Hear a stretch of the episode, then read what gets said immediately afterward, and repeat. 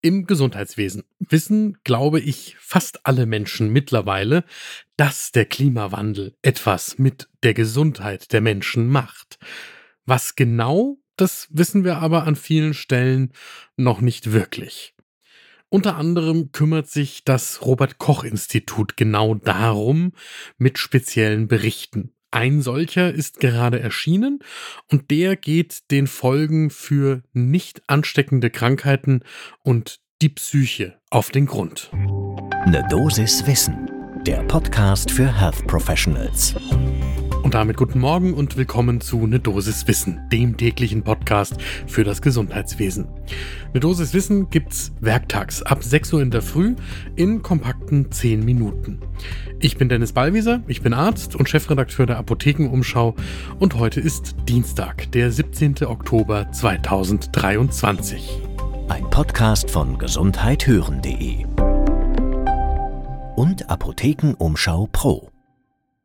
Was also macht der Klimawandel mit der individuellen Gesundheit auf der einen Seite und der gesellschaftlichen Gesundheit auf der anderen Seite? Dazu gab es schon einen Sachstandsbericht zu Klimawandel und Gesundheit vom Robert Koch Institut in diesem Jahr. Der drehte sich um die ansteckenden Krankheiten. Und jetzt kommt Teil 2, im September veröffentlicht, wie gesagt, für die nicht ansteckenden und die psychischen Erkrankungen. Wir haben für die heutige Folge mit Elke Hertig darüber gesprochen. Die ist Geografin und hat eine Professur für regionalen Klimawandel und Gesundheit an der Universität Augsburg inne. Außerdem hat sie an dem Bericht mitgeschrieben, deswegen wie immer in solchen Fällen der Disclaimer, es gibt jetzt keine unabhängige Einordnung durch unsere Expertin, sondern eine Einschätzung aus der Autorinnenperspektive. Das Ganze ist in jedem Fall spannend, holt euch euren ersten Kaffee des Tages, meiner steht vor mir und dann geht's los. Wenn wir über den Klimawandel sprechen, dann geht es natürlich um mehr als die wahrgenommenen Extremwetterereignisse zum Beispiel, über die wir uns alle in der Kaffeepause unterhalten. Es geht darum, dass im vergangenen Jahrzehnt die mittlere Temperatur in Deutschland rund zwei Grad über dem vorindustriellen Niveau gelegen hat und dass acht der zehn heißesten Sommer seit Beginn der systematischen Wetteraufzeichnungen in den letzten 30 Jahren verzeichnet worden sind. Das sind so einige Indikatoren, weshalb Wissenschaftlerinnen, die sich mit dem Klima beschäftigen, mittlerweile ganz überwiegend sicher sind, dass der Klimawandel sich direkt auf uns auswirkt. Was heißt das in Bezug auf die Gesundheit? Zum Beispiel, dass die Qualität und die Quantität von Trinkwasser oder Lebensmitteln beeinträchtigt werden können. Und deshalb hat das Robert Koch Institut mehr als 90 Wissenschaftlerinnen aus 30 nationalen Behörden und Institutionen gebeten, die aktuelle Evidenz zum Klimawandel in Bezug auf die Gesundheit zusammenzutragen. Und das heißt in Bezug auf die nicht ansteckenden Erkrankungen zunächst, dass es Einflüsse durch Hitze und andere Extremwetterereignisse geben kann. Also zum Beispiel wirkt sich das auf allergische Erkrankungen aus, indem die UV-Strahlung anders einwirkt und zum Beispiel Luftschadstoffbelastungen zunehmen.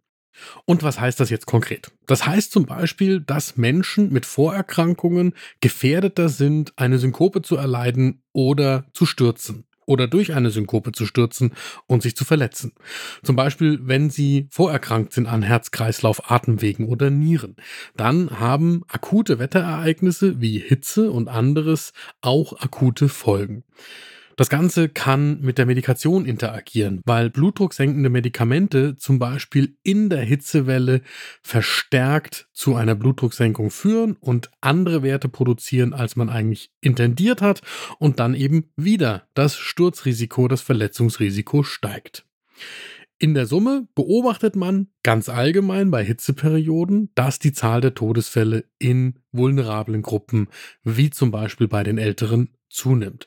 Das ist eine Beobachtung, die ist erstmal unabhängig vom Klimawandel, aber durch den Klimawandel kommt es eben häufiger zu solchen Hitzeereignissen. Und das Ganze ist in Deutschland deshalb interessant, weil wir aufgrund des demografischen Wandels, also der immer älter werdenden Bevölkerung, auch immer mehr vulnerable Gruppen haben. Es sind eben vor allem die Älteren, die davon betroffen sind, von diesen Folgen. Ecke Hertig fügt noch an im Gespräch mit eine Dosis Wissen, dass ein Großteil der Bevölkerung auch in Städten lebt und dort gibt es sogenannte städtische Wärmeinseln.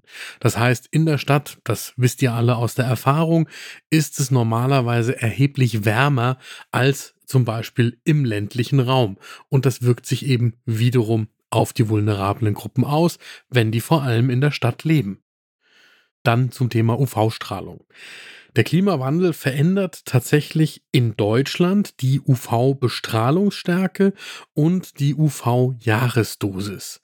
Das heißt, die mittleren UV-Spitzenbelastungen und diese Jahresdosis sind im letzten Jahrzehnt im Vergleich zu den letzten drei Jahrzehnten erhöht gewesen. Und das erhöht das Risiko für UV-bedingte Erkrankungen, zum Beispiel der Haut und der Augen, also der Organe, die von der Sonne erreicht werden.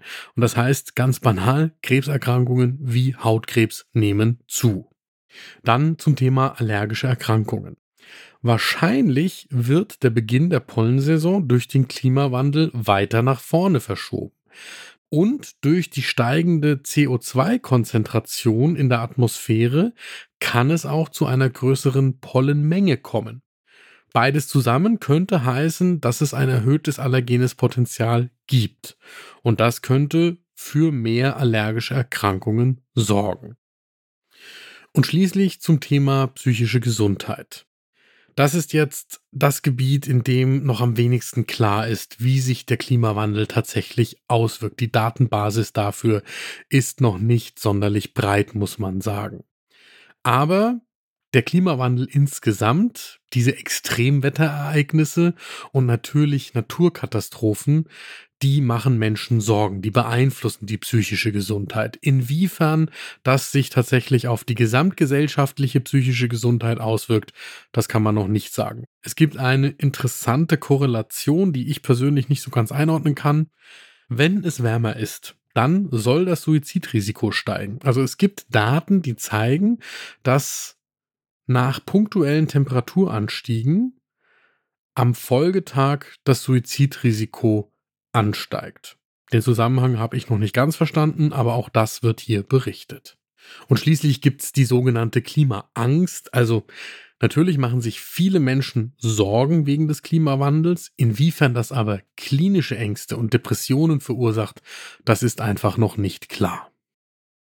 Elke Hertig sagt uns im Gespräch, dieser Bericht, der soll jetzt zunächst mal den relevanten Akteuren als eine wissenschaftlich fundierte Grundlage für weitere Entscheidungen dienen. Und wichtig, mein Fazit ganz konkret, man muss sich einfach Gedanken machen, wo der Klimawandel einen selbst und die eigenen Patientinnen und Patienten beeinflusst. Das war eine Dosis Wissen für heute. Die nächste Folge gibt's morgen ab 6 Uhr in der Früh überall da, wo ihr Podcasts hört.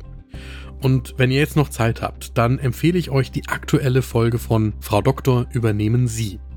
Meine Kollegin Julia Rotherbel unterhält sich diese Woche mit der Augenärztin Anne Hunold, die selbst noch in der 37. Schwangerschaftswoche im augenärztlichen OP gearbeitet hat. Frau Doktor, übernehmen Sie, hört ihr überall da, wo es Podcasts gibt und ist für euch natürlich kostenlos. Ein Podcast von gesundheithören.de und Apothekenumschau Pro.